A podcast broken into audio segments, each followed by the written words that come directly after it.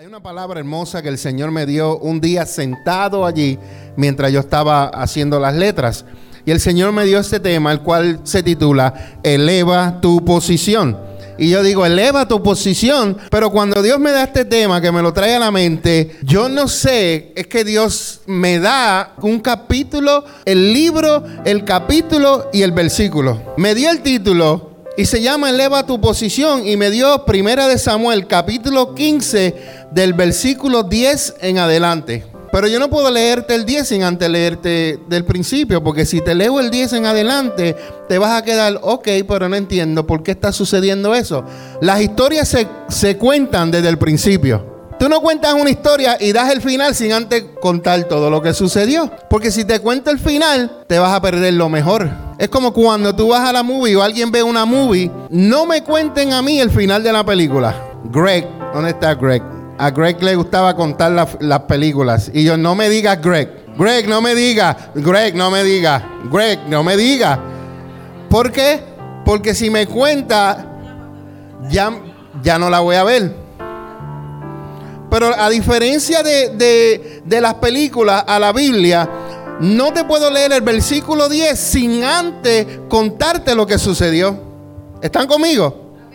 Ahorita tenemos eh, algo que hacer aquí con la pastora, pero vamos a entrar a la palabra, vamos a estar puestos de pie y vamos a leer Primera de Samuel capítulo 15 del versículo, vamos a leer el 1 y el 2 y el 3.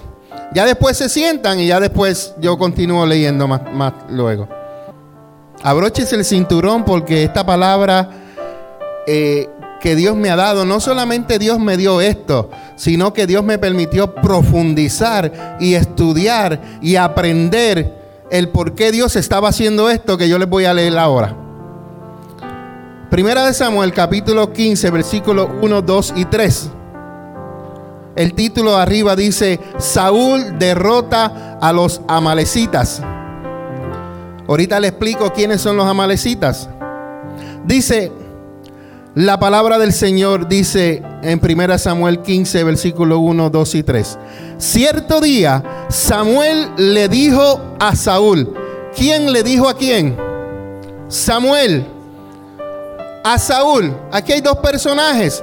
Personaje número uno, Samuel. Samuel era un juez de Israel, pero aparte de ser juez, también fue escogido como profeta de Dios. Saúl era el primer rey elegido y ungido por Dios. ¿Están conmigo?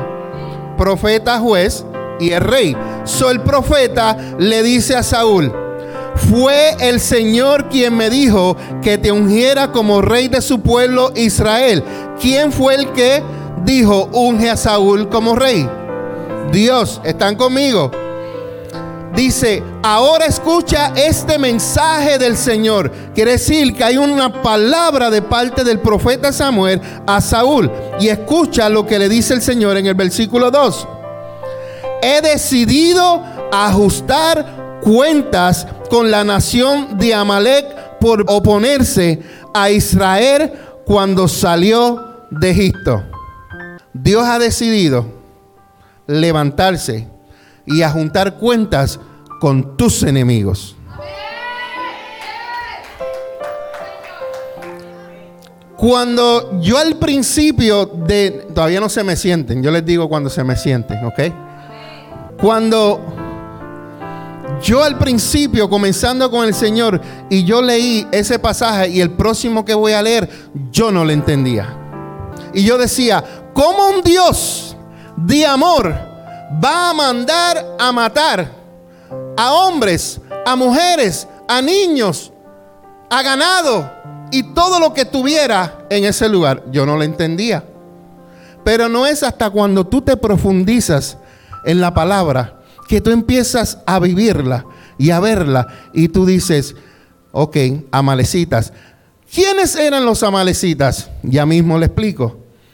Y dice en el versículo número 3, ve ahora, mira la instrucción que Dios le da a Saúl, ve ahora y destruye por completo, diga completo. Dios cuando te manda a hacer algo, te lo manda a hacer completo. Dios no es un Dios de a media. Dios dice, ve y hazlo y hazlo bien. Hazlo con excelencia y hazlo por completo. y dice, destruye por completo a toda la nación amalecita. Mira lo que dice Dios, hombre, mujeres, niños, recién nacidos, ganados, ovejas, cabras, camellos y burros. Hasta los burros los incluyeron ahí. Esa fue la dirección que Dios le dio a Saúl. Vamos a orar. Padre amado, Padre bueno, te doy gracias. Gracias por tu amor. Gracias por tu misericordia. Gracias por tu bondad. Gracias por la vida. Gracias Señor porque a ti te place que yo esté vivo hoy para traer tu palabra. Gracias porque me he puesto en tus manos, me he puesto en ti, para que no sea yo, sino que seas tú a través de mí. Tu palabra ya es bendita, Señor, pero en esta hora, Señor, será revelada a tu pueblo y tú le hablarás al corazón de cada uno de ellos, para que cada uno de ellos eleve su posición. Tú los has plantado, tú le has dado y le has dicho, Señor, que hagan intrusiones, pero hoy van a elevar su posición. Padre, estoy en tus manos. Estoy en tus manos. Espíritu Santo, estoy en tus manos. Estoy en tus manos, Espíritu Santo de Dios. Habla conforme a la necesidad de tu pueblo en el día de hoy. Padre, oramos en el nombre de Jesús. Amén y amén. ¿Pueden tomar asiento? Dije que habían dos personajes. ¿Cuáles eran? Samuel y, Saúl. Samuel era juez y profeta y Saúl era el rey. Y Dios, por medio de Saúl, le da una instrucción. Primero le dice, fui yo el que, te, escogí. Y segundo, le dice, he decidido ajustar cuentas con la nación de Amalek. Voy a hacer una pausa ahí. Primero quiero dejarte saber que los Amalek o Amalecita eran familia de los israelitas. ¿Sabían ustedes eso?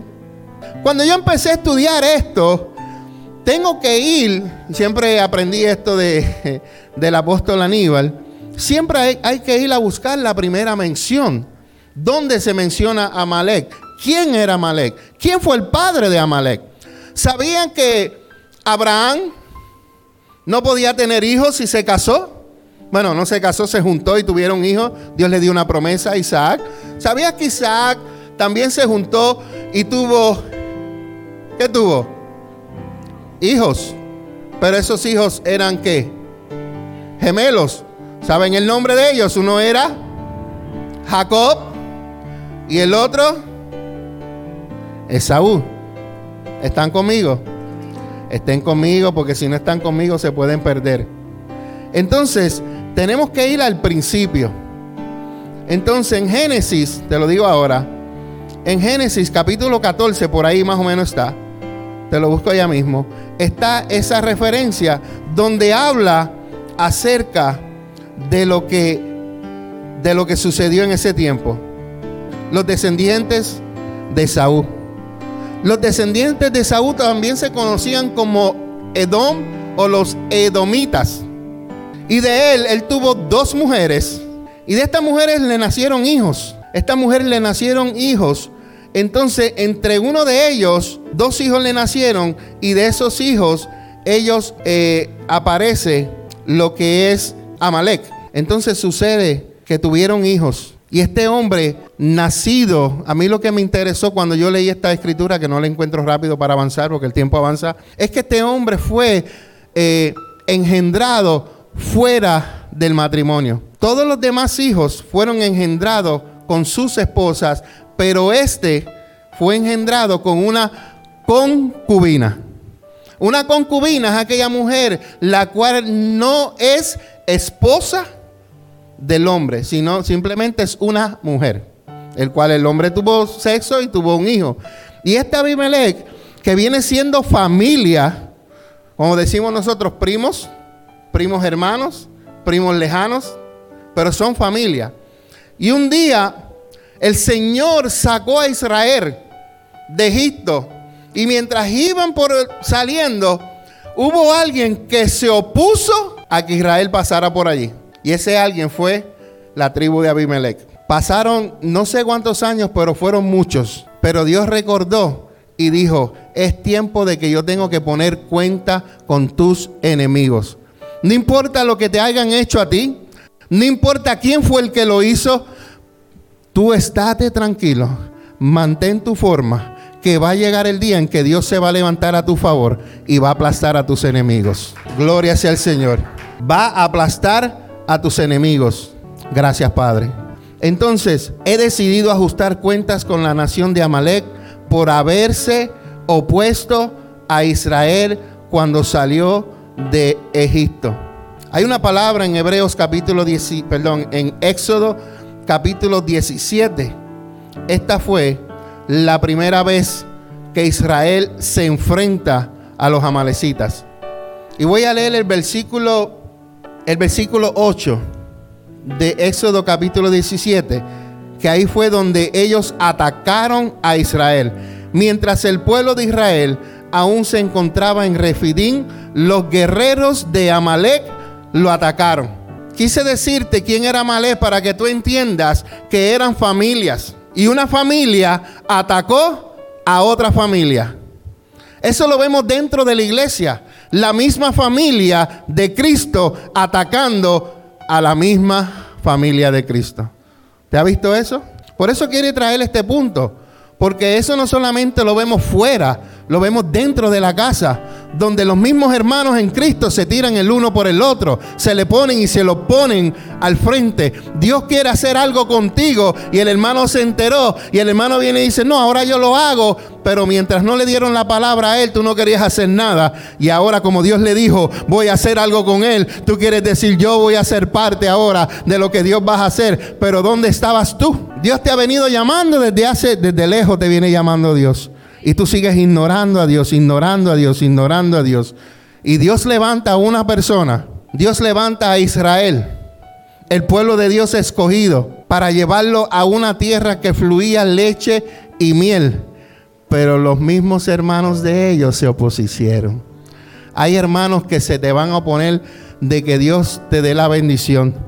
Pero no te preocupes, que aunque te hieran ahora, Dios más adelante en el camino. Ya habrían pasado, yo le pongo sobre 400 o 800 años, cuando Dios decidió ajustar cuentas con el pueblo de Amalek. Y no fue la primera vez. Te voy a hablar de tres guerras. La número uno es esta que te voy a, que voy a hablar, que fue la primera. Pero en esta primera hay algo. Greg, tráeme la vara que está escondida allí detrás de la pared. Rápido que tú entres a mano derecha hasta la vara. Te quiero hablar de esto rápido porque esta palabra el Señor me habló esta mañana o anoche por la mañana que no podía dormir, tuve despiértate a las 5 de la mañana por el dolor porque no me deja dormir, porque la mente está despierta y te dice, mira, tienes dolor y la mente no se queda dormida porque, ¿te me entiendes? Pero cuando tú la tienes distraída no te duele, como ahora, no me duele. Pero hoy ahorita me acuesto y estoy, ay mami, dame un sobito. también también me, me aprovecho un poco, ¿tú me entiendes? Le dije a ella que voy a extender esto para que y mira lo que sucedió. Moisés le ordenó a Josué, escoge a guerreros y ve a pelear contra Amalek. Josué hizo lo que Moisés le ordenó y peleó contra el ejército de Amalek. Pero vino Moisés, Aarón y Ur y subieron a la cima de una colina cercana. Mientras Moisés sostenía en alto, para que no le dé a los Springer, mientras Moisés sostenía su vara en alto, los israelitas vencían. Pero llega un momento en que tu brazo se va a cansar, ¿verdad? Y mira lo que sucedió. Pronto se le cansaron tanto los brazos que ya no podía sostenerlos en alto. Así que Aarón y Ur le pusieron una piedra a Moisés para que se sentara. Luego pasaron a cada lado de Moisés y le sostuvieron las manos en alto. Así sus manos se mantuvieron firmes hasta la puesta del sol. Como resultado aplastó al ejército de Amalek en la batalla. Llega un momento en que el pastor tiene las manos en alto y se le va a cansar las manos. Pero ¿quién me las levanta? Gracias, Luis. ¿Estás entendiendo el mensaje? Y mientras esta vara esté levantada, estamos ganando. Pero hay, tienen que haber dentro de la iglesia Josué y Ur para que le levanten las manos al líder o a los líderes. ¿Sabes qué aprendí también? Gracias, Luis. Que mientras yo no pueda hacer ciertas cosas con mi mano izquierda, escucha bien esto, que, Tacho, Dios me enseñó eso, pero me enseñó que nosotros somos el cuerpo de Cristo y como cuerpo de Cristo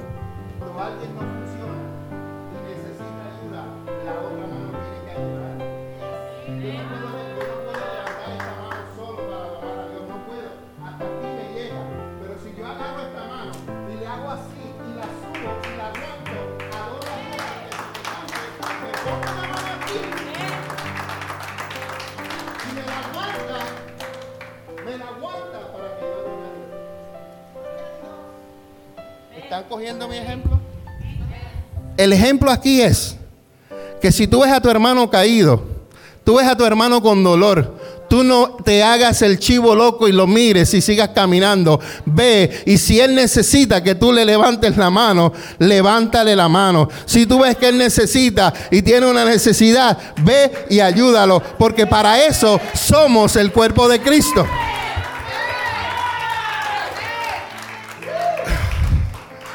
Cuando tú pasas por momentos así difíciles, eh, Tito, lo primero que yo hago, Señor, ¿dónde te fallé? ¿Qué hice? Perdóname. Dije algo, hablé algo, murmuré, bochinché, hice algo que no te agradó. Ya cuando yo cubro esas bases, que me arrepiento, le digo, Señor, si, si esto fue por un pecado, perdóname. Ya después de eso, yo digo, ok, Señor, ya estoy limpio, ya sé que no es esto.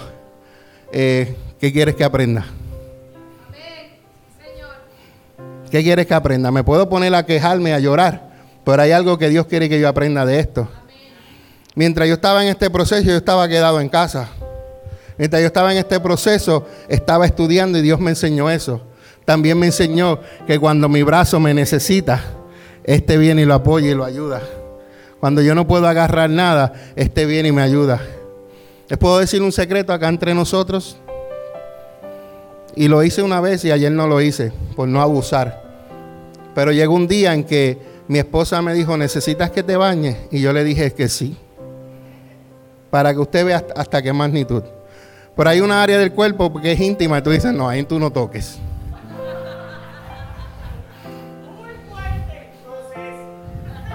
Por más que te amo, ahí tú no entras. Sí, estamos en Facebook, pero estoy clarito. ¿Y qué sucede? Ayer yo traté de bañarme solo y lo, pude hacer. Pero era lindo que ella viniera y me estregara la espalda donde yo no puedo alcanzar. Me estregara lugares donde yo no puedo alcanzar porque a veces la mano no me, no me llegaba. Entonces, ¿qué más aprendí? Que mi esposo y yo nos sentíamos por ciertas circunstancias que estaban pasando en su trabajo, como que nosotros Ah, tradúcemelo. We were drifting away. Nos estábamos separando sin darnos cuenta.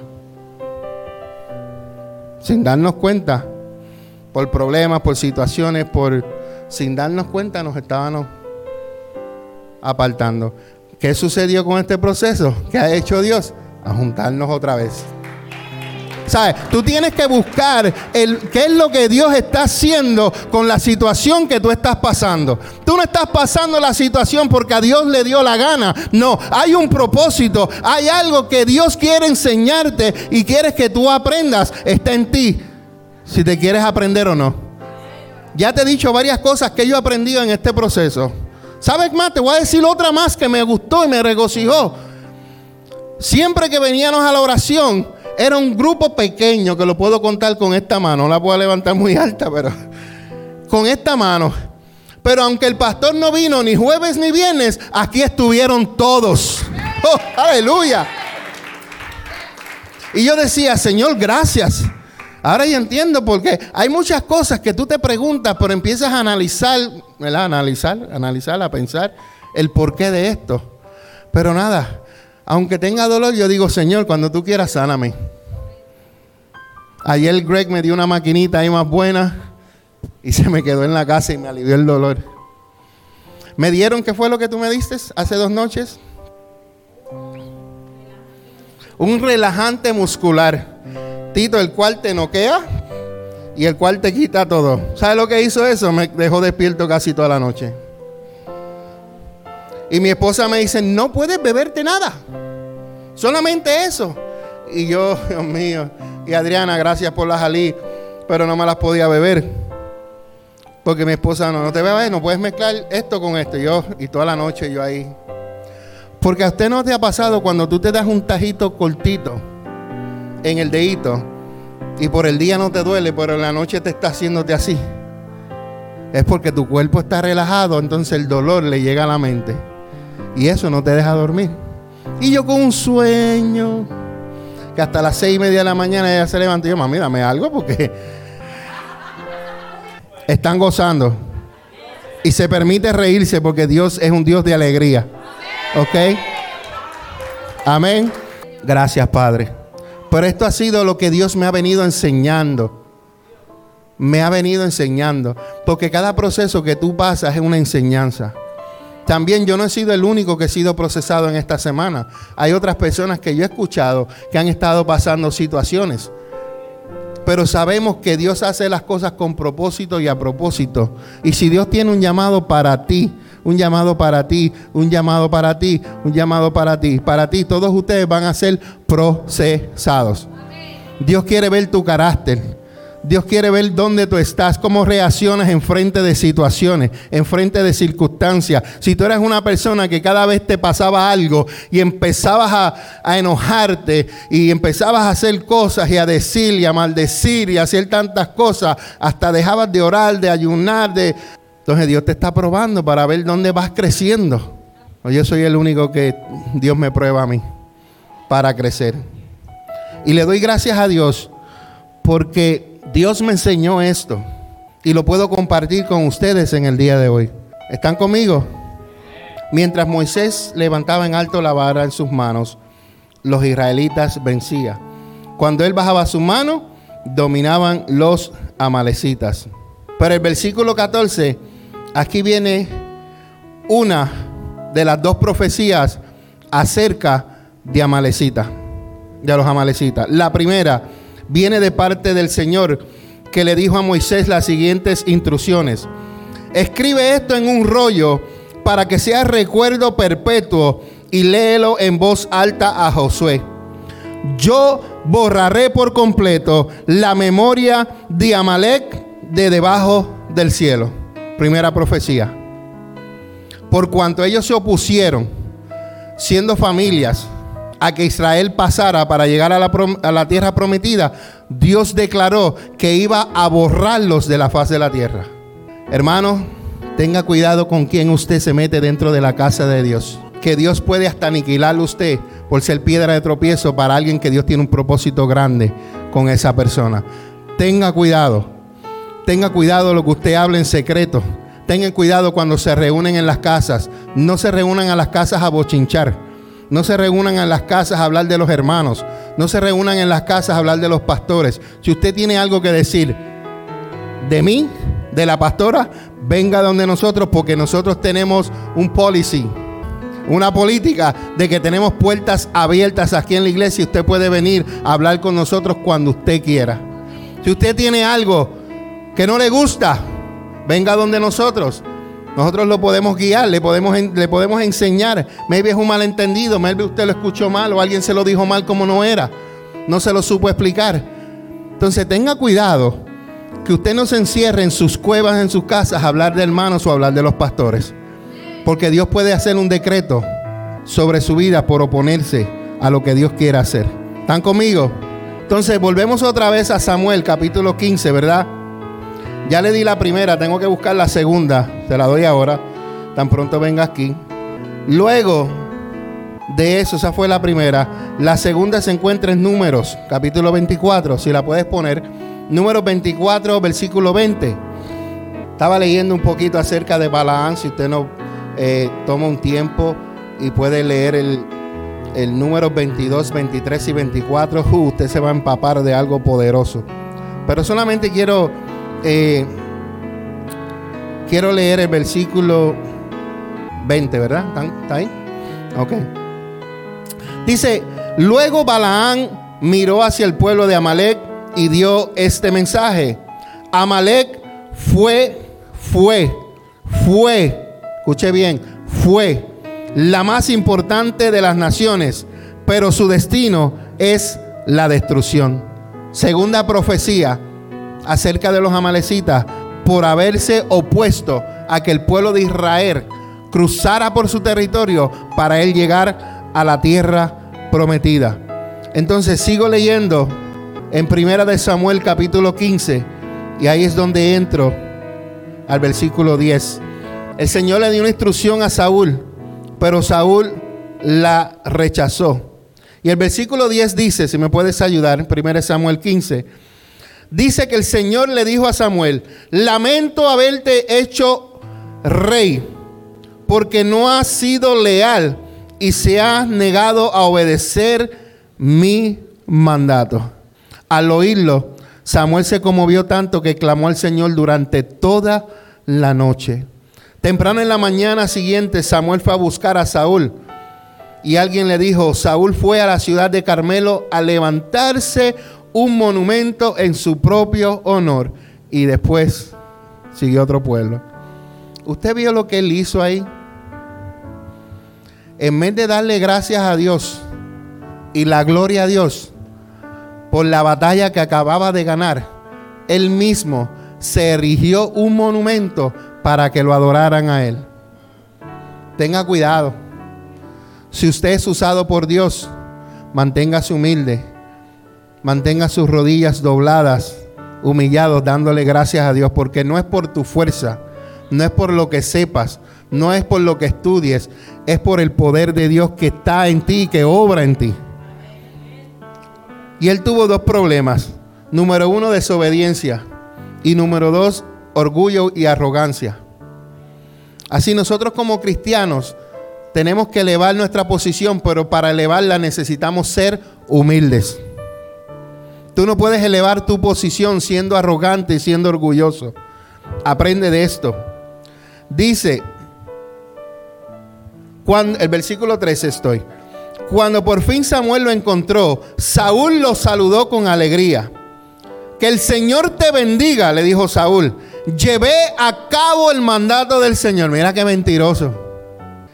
Y Samuel le dice, entonces, ¿qué es todo este balido de ovejas y cabras y ese mugido de ganado que oigo? Le preguntó Samuel. Él contestó, es cierto que los soldados dejaron con vida lo mejor de las ovejas, las cabras y el ganado, pero van a sacrificarlas al Señor tu Dios. Él no dijo a mi Señor. Wow. Y también dijo, hemos destruido lo demás. Entonces Samuel le dijo a Saúl, basta, escucha lo que el Señor me dijo anoche, no ahora. Ya el Señor le habría hablado a Samuel lo que le iba a decir. Y Samuel le dijo, aunque te tengas en poca estima, ¿acaso no eres el líder de las tribus de Israel? El Señor te ungió como rey y te envió a una misión. Usted está aquí en la tierra porque Dios le ha enviado una misión.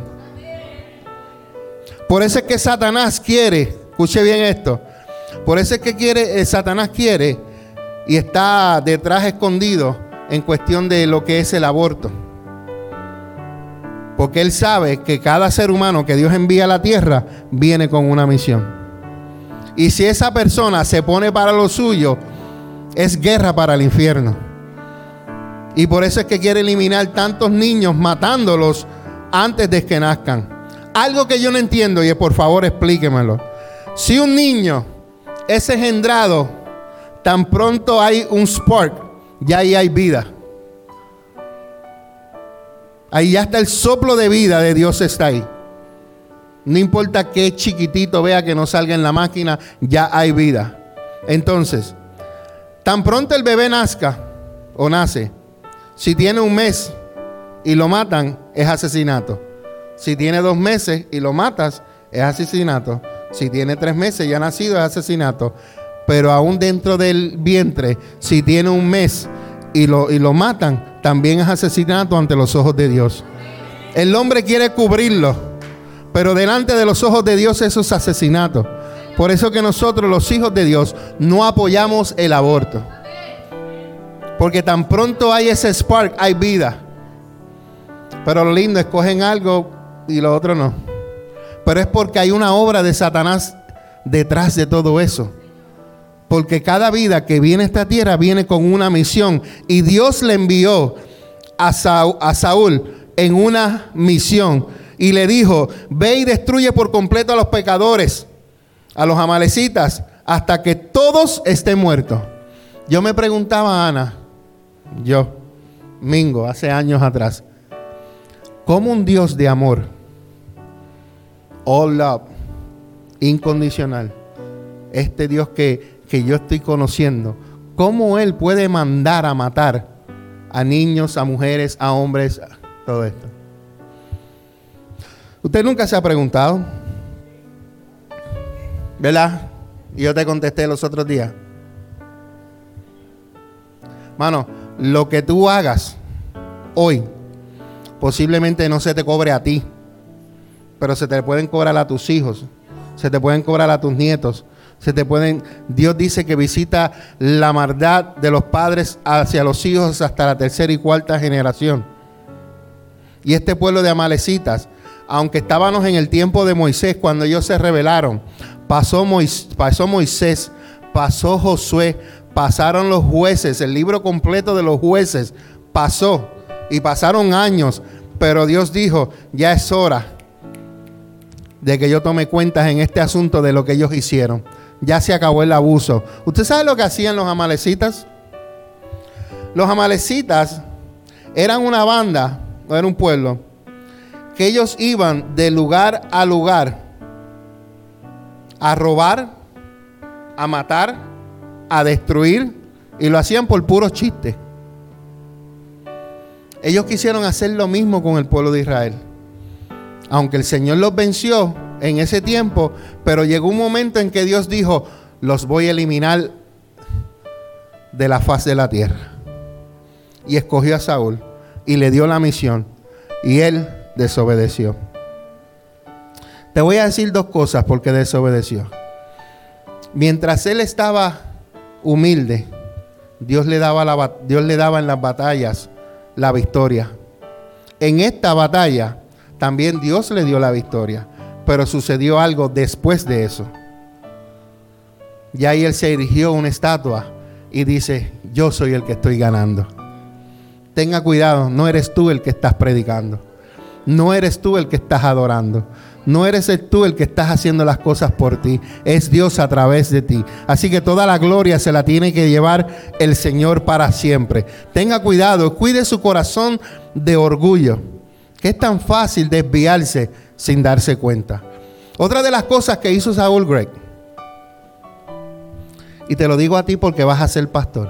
Bueno, eres pastor ya, vas a que estás en proceso, igual que, que Richie igual que Julio, igual que Tito, igual que Jason. Dios los ha llamado a ustedes, yo no los llamé, fue Dios, ¿verdad? Cuando ustedes tengan su iglesia, ustedes tienen que asegurarse, y esto es algo que el Señor me enseñó desde el principio del ministerio, y yo se los voy a compartir a ustedes. Ustedes asegúrense que ustedes sean guiados por la voz del Espíritu Santo. No dejen que nada ni nadie le diste a ustedes cómo usted tiene que correr la iglesia. Para eso usted tiene el Espíritu Santo, para que lo guíe. Eso no quiere decir que usted no puede escuchar consejos, porque yo escucho consejos, pero siempre le oramos a Dios y le pedimos al Señor que nos dirija, que sea Él el que nos ayude a nosotros tomar las decisiones que necesitamos tomar y hacer las cosas que necesitamos hacer. Hay una mujer la cual hemos hecho una amistad. Y finalmente nos visitó el domingo. Y ella es una persona que nos ha ayudado cuando tenemos eventos con el alimento, el cual ella tiene un restaurante y nos ayuda. Y ese día yo la vi, pero no la conocí. Porque en el restaurante, toda llena de grasa, toda sudada, todo esto. Pero cuando yo la vi, yo dije, wow, esa se me parece a, se llama Olga. Y yo vengo y le escribo a Olga allá atrás y le digo, ya la comida está hecha para pasarlas a buscar. Y ella me dice, sí. Entonces yo le escribo, por casualidad tú estás en la iglesia. Y me dice, sí. Y era ella la que estaba sentada. Entonces vino con una mujer la cual nunca había visitado una iglesia cristiana. Entonces ayer la llamé porque íbamos a ordenar comida para ir para tu casa, una sopita a mi hija Bárbara, bendita, que tenía sopita y el papá pues le llevó, la mamá le llevó sopita. Cuando estoy hablando con ella, ella me, yo le pregunté, me dijo, oh, ¿te fuiste? Sí, porque tenía un compromiso, pero pastor, qué hermosa la alabanza en su iglesia. Fue lo más que me impactó, fue la alabanza. Parece que yo estaba en mi iglesia adorando. La alabanza, la adoración, lo que estábamos haciendo aquí. Así que lo que Dios nos ha dado tenemos que cuidarlo. Tenemos que protegerlo. Posiblemente hay otras personas que lleguen aquí y, y, no les guste el estilo que nosotros estamos haciendo las cosas. Me importa un poco. Después que el Espíritu Santo diga, me agrada lo que están haciendo, síganlo haciendo y con más excelencia. Así que aprendan esos hijos. Ustedes mantengan siempre la dirección del Espíritu Santo y que sea Él el que los dirija a ustedes. ¿Están conmigo? Qué mentiroso este, este Saúl. Dijo que había destruido todo lo demás. Pero Samuel le dijo, basta, escucha lo que el Señor me dijo anoche. ¿Qué te dijo? Preguntó Saúl. Y Samuel le dijo, aunque te tengas en poca estima, ¿acaso no eres el líder de las tribus de Israel? El Señor te envió en una misión. Ve y destruye por completo a los amalecistas. 19. ¿Por qué no obedeciste al Señor? ¿Por qué te apresuraste a tomar el botín y hacer lo que es malo a los ojos del Señor? ¿Sabes lo que me enseña esta palabra? Que en el caminar de Dios pueden venir cosas que pueden ser atractivas y me pueden desviar del camino del Señor. Cuando yo te dije lee números 22, 23 y 24, porque había un hechicero, el cual se llamaba Balaam, el cual era un adivinador. Este hombre, el Señor conocía el corazón de él. Y aunque Dios le dio una instrucción y le dijo, ve y habla lo que yo te diga, el Señor se molestó con él porque sus intenciones eran incorrectas.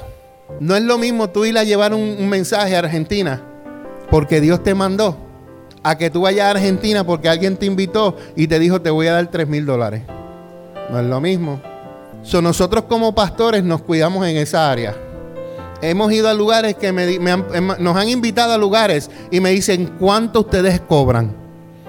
Y yo le digo, yo no cobro nada. Yo lo único que te pido es que me compres el pasaje y me des un lugar que, ¿verdad? que podamos descansar. Y si Dios pone en tu corazón dar una ofrenda, es Dios, pero yo no te estoy pidiendo nada. Si tú me quieres honrar con una ofrenda, si me das 50 pesos, yo soy honrado con 50 pesos. Si me das mil, yo soy honrado con mil dólares. Pero yo no voy a un lugar porque me van a dar una ofrenda. Y ese fue un problema que tuvo Balaán y tuvo Saúl. Porque al ver las riquezas, ¿sabe que las riquezas entran por dónde? Así que nosotros como hijos de Dios tenemos que cuidarnos, que podemos estar caminando en el camino del Señor lo más bien y algo nos puede desviar. Yo conozco personas que con 12 pesos siempre asistían a la iglesia, ahora tienen 18 y casi no los veo. Entonces el dinero te desvió. Y en Saúl lo vimos, y en Balaán lo vimos. Es más, te voy a dar otro ejemplo había un, escudero de uno de los profetas, no sé si es Elías o Eliseo, no me recuerdo muy bien, el cual este, fue Elías y le dijo, ve lávate en el río, el río era un río sucio, y él fue y se lavó y se le sanó la lepra. Pero eh, ese, ese hombre quiso enviarle regalos al profeta y el profeta le dijo que no. Pero hay alguien que lo escuchó, diga, alguien siempre está escuchando. Y ese es el enemigo. Pero este escudero, eh, este escudero escuchó y se fue por detrás de las espaldas del profeta a ir a buscar a este hombre para que le diera, le dijo, no, mi amo esto, esto. Yo le dije que todo empieza, ¿qué? ¿Por qué? Por los ojos. Él vio que había dinero, vio que había oro, pero eso le costó. ¿Sabes por qué? ¿Alguien sabe lo que le pasó a ese escudero? La lepra de Naamán, creo que Naamán, o Naamán, no sé lo estoy diciendo bien, le cayó a él y no solamente a él, a toda su descendencia. Así que las decisiones que tú tomes no solamente te afectan a ti en el presente, pero te van a afectar a tus hijos y a tus nietos y a tus bisnietos en un futuro. Entonces, ¿qué le pasó a Saúl por desobediente y rebelde?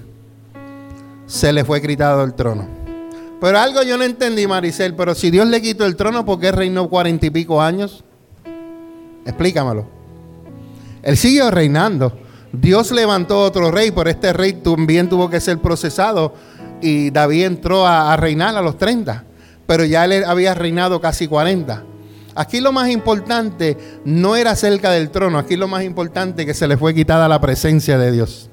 Y eso duele. Que me falte todo, menos tu presencia. Que se vayan todos, menos el Espíritu Santo.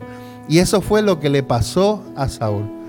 Pero venía de vez en cuando Tito, un gran adorador, David, que venía con su arpa a adorar al Señor. Y cuando David empezaba a sonar esa arpa y a cantarle al Señor, la presencia de Dios invadía el lugar y los espíritus que atormentaban a Saúl se tenían que ir. Por eso es que es importante que en la adoración usted adore. Por eso es que es importante que en la adoración usted abra su boca. Porque cuando usted adora, los espíritus se tienen que ir. Se tienen que ir se manifiestan y hay que sacarlos. En esta iglesia nosotros no vamos a tener que poner manos en la adoración tan poderosa. Ustedes nos han experimentado, bueno, cuando digo ustedes me voy a incluir yo también. Nosotros no hemos experimentado nada todavía. Si usted cree que esto es bueno, espere lo mejor. Porque va a haber momentos que aquí no va a haber prédica. Va a haber momentos en que aquí la gente se van a sanar sin nadie tener que orar por ellos. Hay gente que van a empezar a vomitar, a ser libres sin nadie hacer nada. Por la presencia de Dios. Eso es lo que hace la presencia del Señor. Y cuando David arrancaba esa alpa y empezaba a adorar, Saúl sentía un alivio. Ya los espíritus no la atormentaban.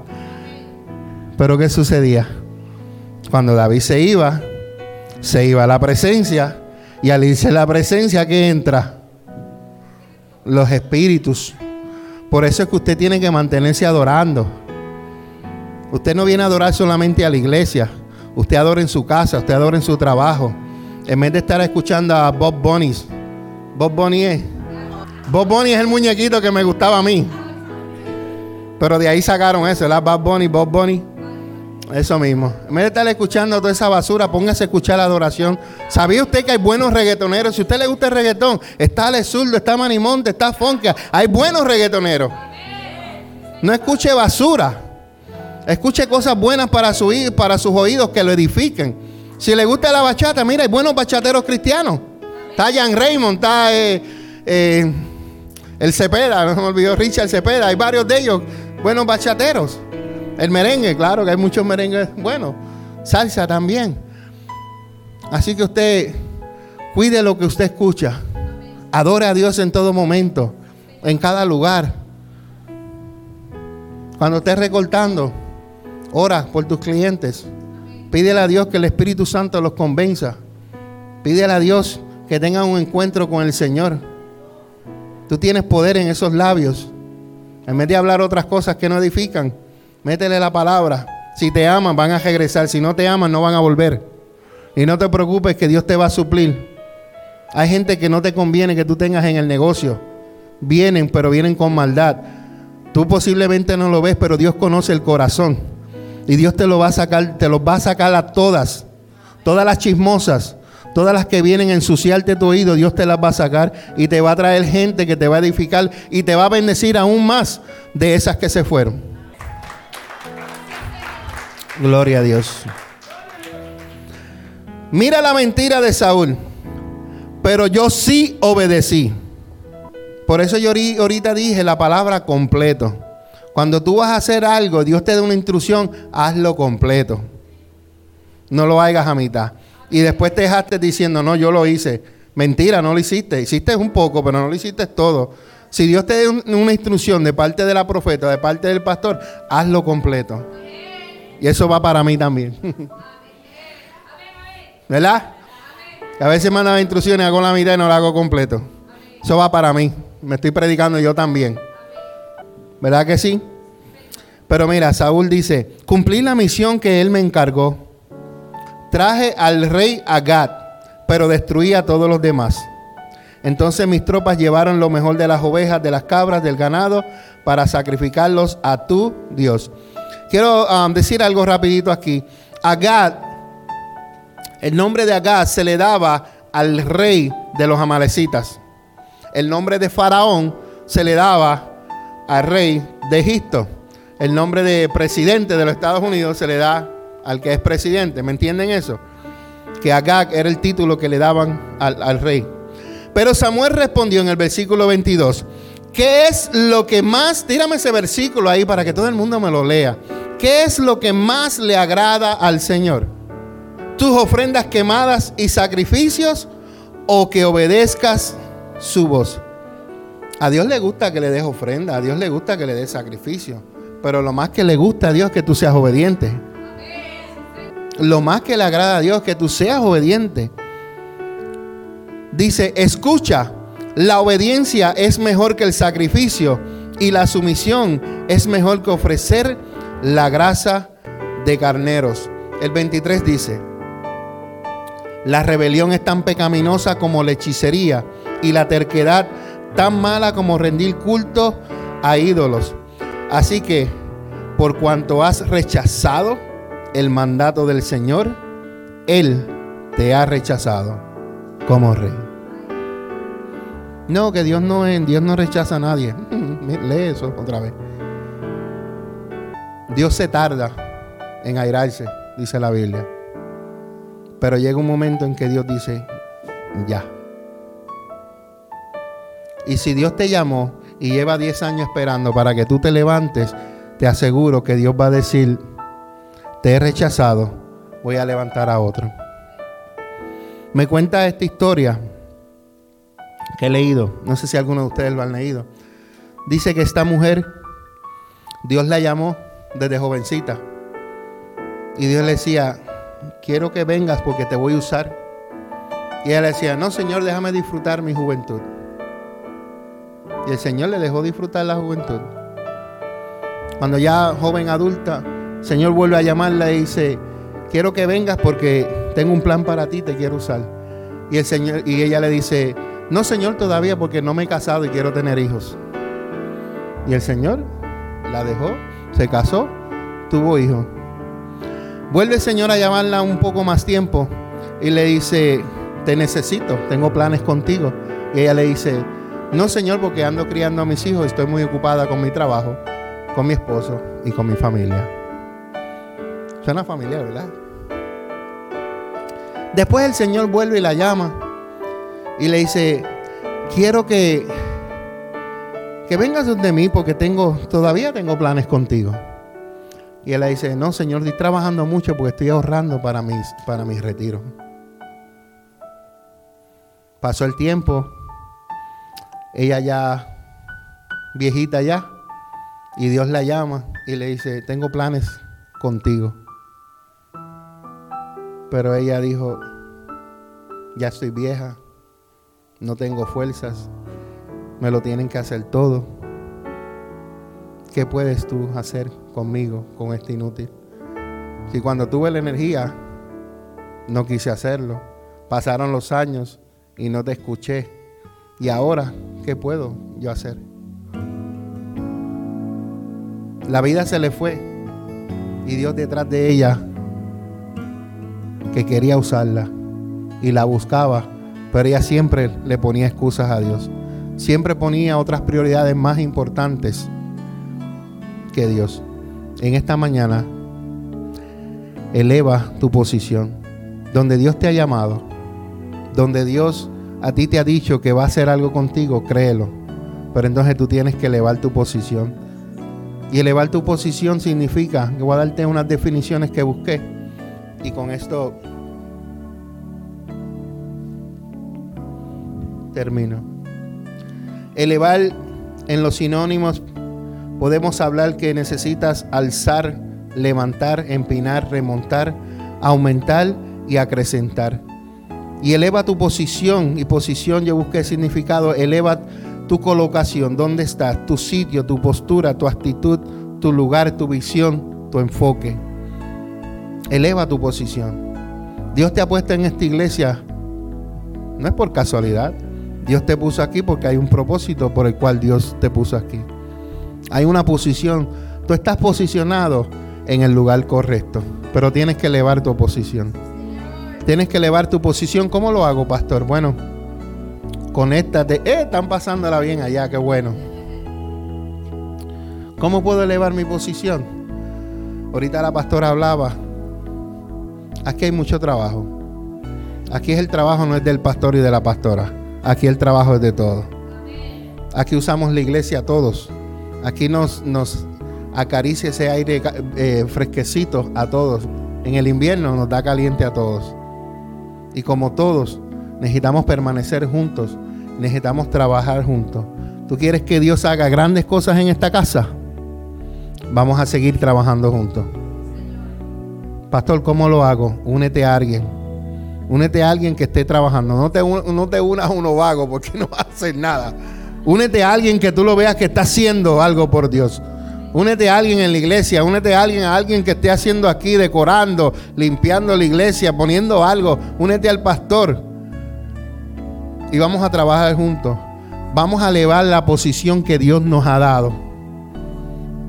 Usted sabe que la palabra que Dios le dio a esta iglesia demanda. Esto no es que Dios lo dijo y ya y va a pasar. No, esto demanda de nosotros. Esto va a demandar, esto va, tiene que hablar de sacrificio. Yo ahorita estaba pensando, no sé si fue allí o fue en casa. Aquí tenemos una puerta de entrada. En la iglesia que vimos tiene cinco. Maestro, pastor, evangelista, profeta, y apóstol. Cinco puertas. Si yo tengo uno aquí, yo necesito cuatro más. Más para entrar al santuario son dos más. Son siete. Entonces, si me cuesta a veces tener uno, imagínate siete. Entonces tenemos que ponerlo para nosotros. Porque va a haber más demanda y va a haber más trabajo. El lugar es tan grande que vamos a tener, vamos a necesitar por lo menos pastora, por lo menos 100 líderes. ¿Eres tú de ese grupo de los 100?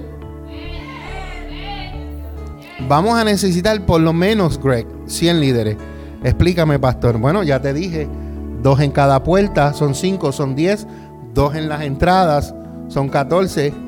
Vénganse los, los, los líderes que van a estar sentados hacia el borde, cada dos o cada tres banquitos o lo que sea Vénganse los que van a atender en el parking, porque hay que ir a acomodar allá. Y sigue hablando. Vengan los maestros que van a, a, enseñar y todo eso. Esta visión es grande. Esta visión es chiquita de que vamos a tener. No, no, no.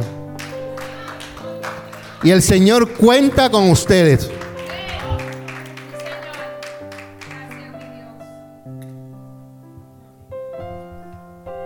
Mi pregunta es,